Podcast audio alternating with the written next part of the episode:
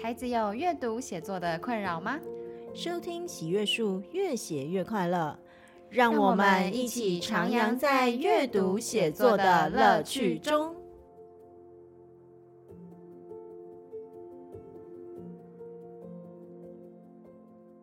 Hello，各位听众朋友们，大家好，欢迎收听喜悦树，越写越快乐。我是喜悦树梁和英老师，稍微认识我的朋友们应该就可以知道说，其实我算是一个从体制内走向体制外的一个老师。在过去，其实我也是采用一个传统的教学，就是那种讲述式啊，比较让人家觉得填鸭式的教学方式，然后去进行授课。可是呢，在经过一连串的这个心理路程之中，我也是慢慢的转型成所谓的创新教学模式。而在一零八课纲以后，这样子的一个模式，因为整个呃考试的变革，再来就是时代的改变，所以呢，对于许多的老师，对于新的教学方式，也开始有更多的投注。所以在学校里头，其实大家都已经可以感受到，就是或多或少，其实整个整体的教学方式跟过去也有一些的不一样。好，那接下来，所以我想要开启这一系列的讨论，找几位我的老师朋友们。一起来谈谈在国语文教育里头有关于比较传统的教学以及创新教学的一个差异。那首先呢，在这一系列里头，我请到的第一位朋友，他很特别哦，他其实是呃在补习班任教，他不是学校里头的老师。那我自己觉得，在补习班任教要引用所谓的更新的创新教学，其实是更困难的一件事情，因为大家知道，就是补习班里头很重要的，其实就是那个成绩取向。所以我觉得这位朋友在补习班愿意做这样子的一个实验，真的是非常不容易。所以今天呢，我邀请到之前也在我们 Podcast 有跟我们公公老师录制过喜悦小书柜的商婷老师。然后今天我想要来访问这个商婷老师，请商婷老师跟我们大家分享一下他在补习班里头从这个传统教学走向创新教学的一个呃心历路程以及经验分享。那我们欢迎商婷老师，商婷老师你好，Hello，大家好，梁老师好，好，商婷老师其实就在前几年吧，呃，我会跟商婷老师认识的原因是因为在前几年这个。我喜阅树刚开的时候，那那个商婷老师就非常热情的来跟我聊天，想要跟我切磋一下，在新的这个阅读教学里头可以怎么样进行。他想要学一些东西，然后带回去补习班里头，就是可以运用在学生身上。哈，那我很好奇，就是也没有问过商婷老师，你为什么原本在一个传统的教学方式里头，为什么会想要尝试？比较创新的教学方式呢？其实那时候我也是一个以讲述型的老师为主。那我一直在每一篇课文对我来讲都很熟悉嘛。嗯、那就是学生要什么，考试需要什么，我都能够很完整的，而且也可以给他们非常充分的资料。嗯，但我那时候就觉得，难道教学就是教育？除了这个，还有没有？有其他的可能，有没有更多不一样的地方？其实我觉得桑婷老师你会有这样子的想法是蛮不容易的，因为其实那一套原本的东西你都非常的娴熟，可是你你坦白说，在补习班里头，你用这样子的东西，你可以再继续混个十年二十年都不是问题嘛，对不对？可是你既然会想要自我突破，然后去给学生一些不一样的东西，可不可以请你分享一下？就是说，你你自己觉得在原本的那套传统的教学，它其实是长怎样？那要过渡到所谓新的创新教学，它这中间到底有什么样的不一样？我先想想看，原本的教学方式，嗯嗯嗯，那当然一定是课文、嗯、题解作者，嗯，那课文里面又分基本的修辞，嗯。然后还有对应到的一些句子、成语哦，课本的课文的句子、成语。嗯、那考试要怎么考？形音，还有呃这篇文章它的赏析，比如说它是记叙文、议论文、抒情文。嗯、那记叙文有顺序、倒序、插序、补序这一类，就是等于要整理很多很多的资料，就塞给学生。对，就是那时候我觉得我是一个，就是你只要把资料整理好，嗯。表格化，嗯，够清楚，条列式，嗯嗯嗯，然后学生可以在很快速的时间，嗯，掌握考试的内容，嗯，那加上学生又愿意背，嗯，其实这样子的教学方式就非常的完美，就可以背多分嘛。对，然后学生就是你如果考不好，就是学生你的问题啊。老师都准备这么多的资料给你了，对对啊，那你怎么还考不好？嗯，对。那我接下来我在这个过程中，就是当然学生也有改，也有也有一些改变让我发现，比如说现在学学生也比较不爱背，说实话是对。那你塞很多东西给他，学校老师也给他很多的资料，嗯，那我们。都在做同样一件事，那学生一天二十四小时，他白天在学校，晚上在补习班，那他就一直在接收这些资料。嗯，我有什么能够跟这些老师不一样的地方？嗯嗯、所以你其实是期待自己可以给学生更多的不一样的学习。对，我觉得这个不一样不是说呃哪个老师不好，我只是。希望就是可以再带给他们新的学习方式，嗯，或是新的视野。比如说，嗯、哦，原来这一篇文章是可以这样学的。嗯、这个课文其实我们可以用另外一种方法切入去看它，嗯、去了解它。嗯、所以我就开始逐渐开始去想说，有什么新的元素可以加进来。嗯，那那时候我记得我在做这件事情的时候，就是有特招班的成立，嗯，还有什么郑元林老师啊。他不是有一系列的那种翻转教育的书？我我那个时候也是在学校里面做实验，也是跟郑元林老师当时所提到的这个国语文的提问式教学有很大的关系。我相信，其实很多的老师大概都是从那个时候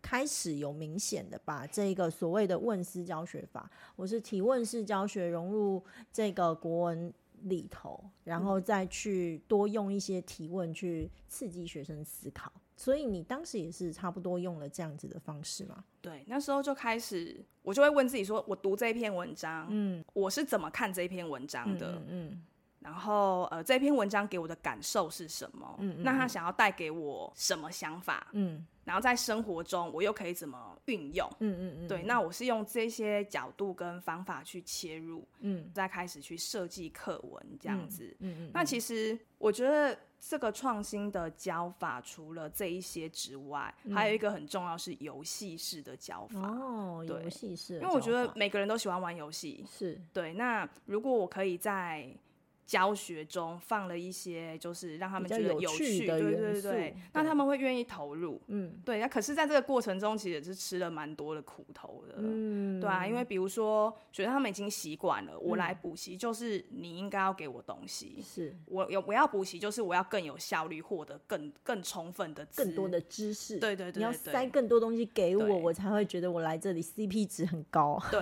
然后学校老师。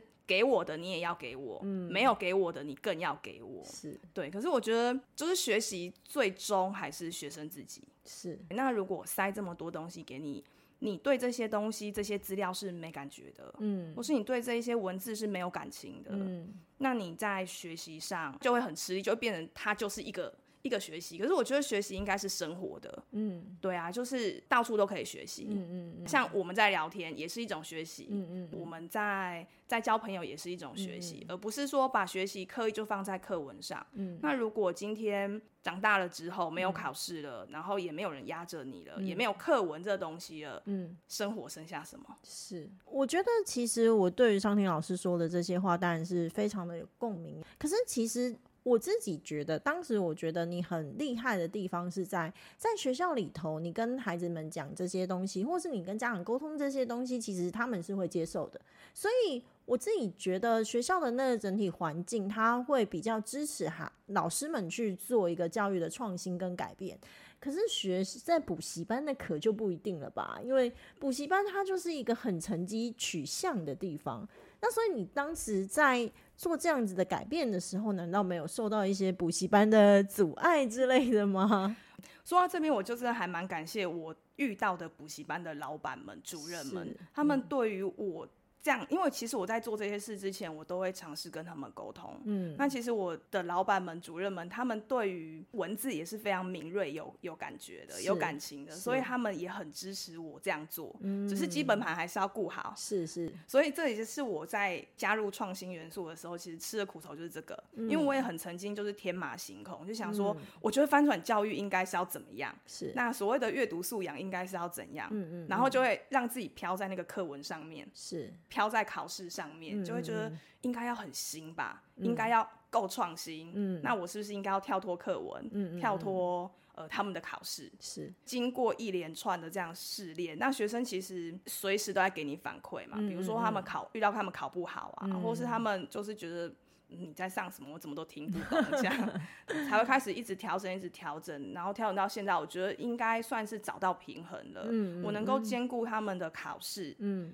可是，在这个教学上，我能够又带给他们新的视野跟新的世界。我希望他们是在教室内课文中，嗯，可以看到他们没有看到的东西。嗯。对啊，这也是我们大人可以为他们做的。嗯嗯嗯，对啊，因为他们现在就是说白了，就是他们好像被关在一个小框框里面。是补习班真的，尤其是这样子的感觉。我们有窗户啦。我以前真的，因为我以前大学的时候嘛，就是打工就在补习班打工过。哇，那个时候真的是激起了我一个很深刻的感受。以前学习的环境，我很少去蹲补习班。我学习的环境起码都还是一个大的那个教室，那窗户很多，起码还风光明媚这样子。可是那补习班的感感觉真的好密闭。然后接下来那个桌子啊、人啊，都坐的这样子挤在一起的那一种感觉，对。就有的时候你去看孩子们。在那样子的一个氛围之下，他不可能乐于学习，每个都像被榨干的小生物，然后被关在一个笼子里面。我觉得那种对于教育的这样子的一个环境，其实给我很深的刺激。所以说，我觉得老师你愿意在这样子一个环境里头，帮孩子们再去多找到一点学习的乐趣，真的是很不容易的一件事情哦。那可不可以请老师跟大家分享一下，你是怎么样摸索出这样子一个？新的路线，你是如何尝试？用什么样的方式才能够走到今天？觉得说，哎、欸，好像可以找到一个平衡。其实多跌倒几次就可以了，多跌倒几次。那就是，呃，我觉得回顾我自己这个过程，嗯，你刚开始会觉得我什么都要新，是我什么都要跟别人不一样，嗯嗯嗯，就课文。嗯，那是什么？嗯，所谓的翻转，我就是要找一篇新的文章，是提问设计学习单，嗯，这样就可以让我们开启新的视野，嗯、因为新的文章就会有新的知识，嗯。嗯嗯可是在这之中，其实你已经在增加学生的负担了。哦，就是可能又要多一些新的东西的时候，对，在这过程中，我就会发现学生那个眼神不对，表情不对，哦，那他们觉得说，他们就会很困惑，嗯、就会觉得。你怎么上这东西？这东西对我在学校或在考试有什么帮助吗？嗯、那那时候我会觉得我是为你好哎、欸，嗯，对啊，就是我在教你新东西，嗯嗯嗯，你怎么还不知道？这以后可以帮助你怎么样怎么样，会未来会更好。这样，商婷老师说的这一个真的是还蛮老师跟学生之间，或者是大人跟小孩之间会有这样子的一个差异在。现在在一个传统的教学里头，其实常常都是大人把他认为孩子应该学的整包组装好，然后用他自己的方式塞给学生，希望学生可以接受。对，对，然后就是啊，这个东西就是考试会考，这个东西是怎样？可是他不会去思考到说，那这个东西是不是适合孩子学习？对，对，所以这时候你就是要一直观察小孩、嗯、他们的那种上课表情。我觉得。我很幸运遇到的小孩是，他们都会很直接给我反馈，嗯、尤其是在情绪上。嗯、我常常看到他们就个塞鼻那，他们就也很大方，也很直接。嗯、一般大人可能会觉得这是一个没礼貌的行为，可是我觉得这是一个很真的表现。你可以。因为你不怕我，嗯，所以你愿意让我知道你有这一些困难，嗯，对。那我逐渐从小孩的表情，还有他们的考试成绩上，我就发现我不能再这样下去了，嗯，我会害到他们，嗯，对。即使说这这样改变对他们来讲，未来会很好，会有很大的不一样。嗯，对。可是他们现在就过不了眼前这一关，他们不一定现在可以接受，对不对？对，因为他们眼前这一关过不了啊。嗯，就很像我大学，就是我那时候在补硕班的时候，然后我们老师就跟我们讲说：“我跟你讲，你未来考试怎样怎样怎样，要记得什么。”然后他后面就补了一句说。你们现在都过不了了，还担心以后？嗯，对，所以我那时候就想说，对，我应该要先帮他们解决眼前的这些困难，嗯，而不是就是一直在憧憬或是在画大饼，跟他们讲你们以后会很好。嗯，当然，每个人都希望自己未来都会很好，可是当眼前有困难的时候，过不了的时候，怎么过得了以后？是我，可是我这里还是听出来，婉婷老师她在跟我做所有会想要转向创新教学的老师里面有一个关注点，其实相当一致的，就是学生的反应以及学生的学习。我自己觉得，嗯，像我自己也是属于这样子，就是我为什么会转向一个比较创新的教学，最主要的原因是因为我记得在当时我在传统的讲述式教学看了孩子们这样经历过三年之后，他会变得整个人越来越没有生气，然后越来越像一个机器人，就 machine，然后就是上课发言的永远是那些，然后其他的人就是常常都神魂不在课堂上面。其实我自己觉得。就是对我来讲，有这样子的一个教学的状况，其实是很不舒服的。其实这个也是我看到，就是我我感觉很痛苦的地方，嗯、就是我教了这样一般的学生，嗯、我我应该要每个人都照顾到，嗯、而不是说愿意发言的，然后踊跃发言的，或者是成绩表现很好的，嗯、我才要特别照顾他们。是对啊，大家如果一起来补习，应该是。应该是每一个小孩都要鼓捣才是，是没错。所以我会发现很多会想要转向创创新教学的老师，在某种程度上都是相当学生本位。就是我觉得过去的那种传统的讲述式教学是相当教师本位的，就是像我刚才说的嘛，我要教你什么东西，我就整组 set 好像丢包给你，我也不管你怎么学，反正你就按照我这个方式。我觉得我这样直接塞给你，好像你就是都可以学的。可是其实现在所谓的这个创新教学，就是他会更加关注学生的他的状态。包含他们个别的差异，那我要用什么样的方式可以让他去进行理解，可以去进行学习？对，所以它其实是更加学生本位的一种一种教学方式。哈，那不过说真的，今天我们就算是这么用心的要为他设计，学生也不一定买单，对不对？对，因为他们真的已经习惯了这样的学习方式。对对对，对，对啊，就是很多时候，因为在我们这样子创新的教学。方式里头，就像你刚才说，你可能会设计更多的问题，可能那些问题对学生来说，可能他就会觉得有更大的问题，因为他们会觉得天哪，这些问题我都答不出来，就是选择题我都没办法，你还给我问答题，对，那我，就在那边刷这样子。OK，对啊，对啊，对啊。那面对这样子的状况，你是怎么样去处理或者是调整的呢？其实我觉得有伴是一件很重要的事情。有伴，对，比如说我一个人碰到这样的题目，我不敢。或是我不知道该怎么办，嗯，那如果我旁边有一个学习伙伴，嗯，我有人可以问，嗯，然后有人陪我，可以一起度过这个害怕的过程，嗯，我会很愿意学，嗯，那我就开始让他们有。找朋友、找同学，嗯、就是熟的一组一组这样子。嗯、那你可以两个人，可以三个人一组。是。可是我到现在，我又发现有些人不喜欢跟别人同组。嗯。那我就更开放啊，就是你愿意一个人一组的，嗯、没问题。嗯嗯。那你如果想要两个人、三个人，最多就四个人。嗯。对，因为五个人就会开始有落单的状况。是。我发现这样子其实。你越让他们有选择权，嗯，他们其实会更愿意做。婉婷老师，这个地方其实你融入的就是我们所谓的伴随着创新教学的两个，第一个叫做就是分组讨论。其实很多的新式的教学一定要分组讨论，那那个分组有可能二到四人一组是最好的一个组别。接下来就是简单的可能两个人啊，那复杂的两个。那个四个人，那可是的确有一些人，他其实不见得那么想要分组讨论。这个时候就是在融入了所谓的差异化教学。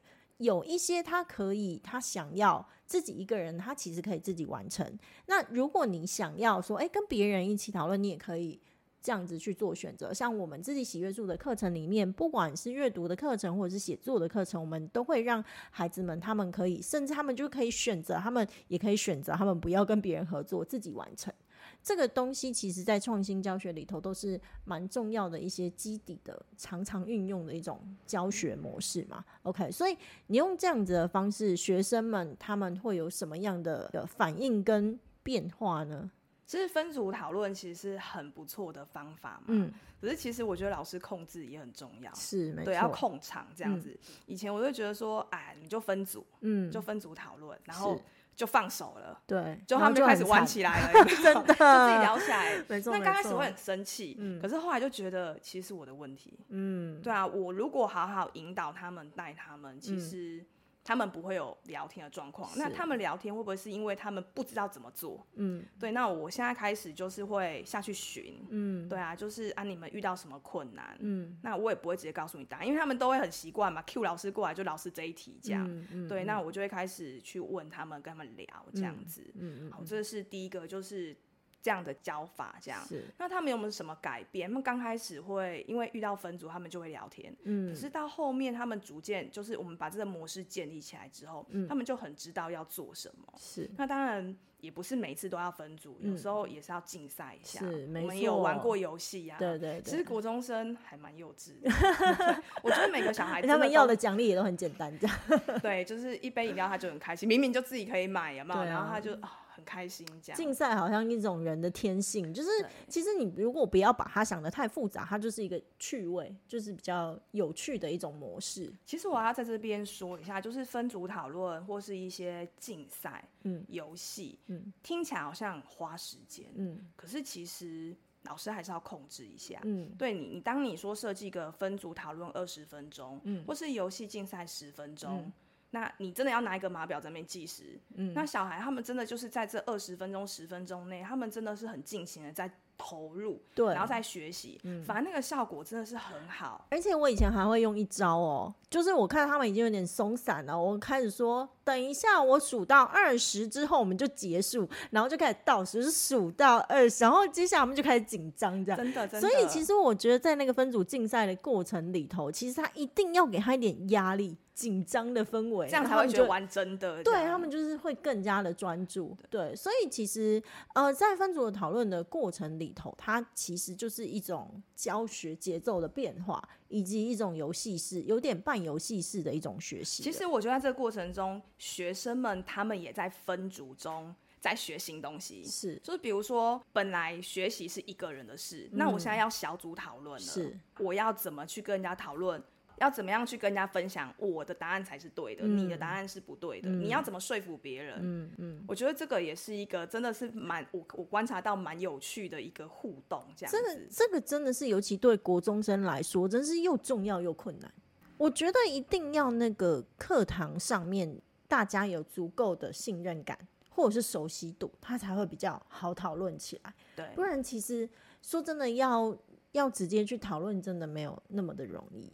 对，就是很容易，尤其如果对方不熟啊，或者是说老师凶狠一点 之类的，可能都会造成一个反效果。所以并不是说哦，你要叫他们分组讨论就一定讨论得起来。这这这背后其实有很多的 mega 在里头。好，这个眉角真的是就是自己的血泪史，因为我以前带国三，然后我都带后母班，所谓的后母班就是。国一、国二不是我带，我就是接手国三。那国三这小孩，他们就是我接手了这个国三，真的就是直接要面临会考。我们只有一年相处时间。嗯，那我是属于上课会自然嗨的老师。嗯，那我就会理所当然觉得每个人都可以很嗨，然后我会逗得你很开心这样。嗯，直到我遇到就是，我就请同学分享，或者请同学就是讲话，他就会开始。没办法，我没办法这样。我想，怎么可能没办法？那时候我我迷失哦，就是我怎么可能没有办法让你讲话？是，那他真的就没办法，他甚至就掉下眼泪，我就吓到。嗯，然后那一次我印象真的很深刻，我就回家就想了一下，我今天怎么会让小孩哭？嗯，我觉得我从那时候开始学会同理。不敢表达的孩子，嗯，我就觉得有这样的孩子哎、欸，嗯，然后被我遇到了，嗯，而且他愿意哭出来，嗯，那时候其实当下很害怕，可是我会后来后来回家想，我就觉得其实我蛮幸运的，他他愿意哭，他可以表达，他愿意对你表达他的情绪以及他的感受，对，所以我就开始觉得，嗯，每个小孩真的都不一样，是，所以你在教学。在学习，真的是你要顾及每一个小孩的状况。嗯嗯其实我自己觉得，在所谓的创新教学里头，有一个很重要而且很好的地方，是在新式的教学里头，我们会给孩子们更多的机会去练习表达。其实表达是需要练习的，需要，而且他还需要准备好。今天不要做小孩，你今天我邀请你来录 podcast，你也是在那边、睡不着了，好吗？对不对？OK。所以其实这个东西本来像我们今天可以侃侃而谈，在某种程度上都是长时间练习来的。所以那个学生也是一样。那我觉得在未来的这个社会里头啊，说真的，我们出了社会工作，哪里不需要沟通？绝大多数的工作，尤其现在都需要团队合作，都需要彼此之间的一个有效的沟通。所以我觉得在分组讨论里头，就是很好的机会，可以让大家练习。可是这个东西，其实就是说，这在传统的那种讲述式教学里头，真的是没有机会。你看，像我们以前就真的是没有很多机会做这种分组讨论，然后上台报告什么，几乎都是自己一个人单打独斗要上台报告，然后每次上去的时候就吓得要死，对不对？对。可是你看现在的孩子，真的是从国小到国中，自从这个教育更多老师愿意翻转，愿意给更多孩子上台机会，我觉得其实他们现在很多孩子都已经比我们那个时候还要来的。更加的 大方，大对，更加的大方，更加的敢去敢去说哦，对，所以这个东西其实蛮重要的一件事情。就像你说的，他的学习不只是在课内，还有更多的像这一些沟通、表达、团队合作以及讨论等等之类，这个当然未来其实都很用得上。对，那只是我们可能真的会需要给孩子们更多的机会，让他们好好的去跟别人讲讲自己的想法，然后共同的可能解决某个问题，或者是达成某个任务，对不对？所以这个都是，就是说，我觉得有点像是那个那这样子的一个方式，是我们在课堂上创造一个契机，然后让孩子也是从思考之中去进行学习。对，那除了这个之外啊，有没有孩子们其实他会，就是你有观察到，就是诶，你要给他讨论，但是他还会遇到什么样困难？除了上台表达之外，各位听众朋友们，大家好，今天在跟商婷老师的对谈之中，其实我们就可以知道，不管是在哪一个场域，国文的创新教学都是可以被执行的。可是呢，其实大部分会想要去进行这个创新教学的老师们，不外乎都是比较以学生为本位，希望学生能够在课堂上能够有更多的学习，那不要只是因循着过去可能爱塞很多东西给孩子们，就是那种填鸭式的教学。可是今天从老师的实际的分享，你也可以感觉得到，这样子的一个课堂状态并不是那么的容易啊。尤其就是我们在包含说像要分组讨论啊，或者是设计问题的过程之中，我们都会遇到很多的状况。在创新教学的过程之中，就是会有非常非常多的困难要去面对以及要去处理。那下一集呢，是老师一样会跟大家分享，除了要处理这些状况之外，到底有哪一些东西其实是他觉得可以支撑他持续的去进行这一些呃创新教学，他以及学生在这个过程之中又有怎样的收获？那我们就下一集再见喽，大家拜拜。本节目由喜悦树制播。喜悦树是一个专门提供中小学生阅读写作课程的单位。我们的节目越写越快乐，会在每周五中午同步更新于 First Story、Spotify、Apple Podcasts 等各大平台。欢迎大家继续收听，喜欢的话也可以订阅并开启小铃铛。那今天的节目就先到这里喽，我们下次空中再见，拜拜。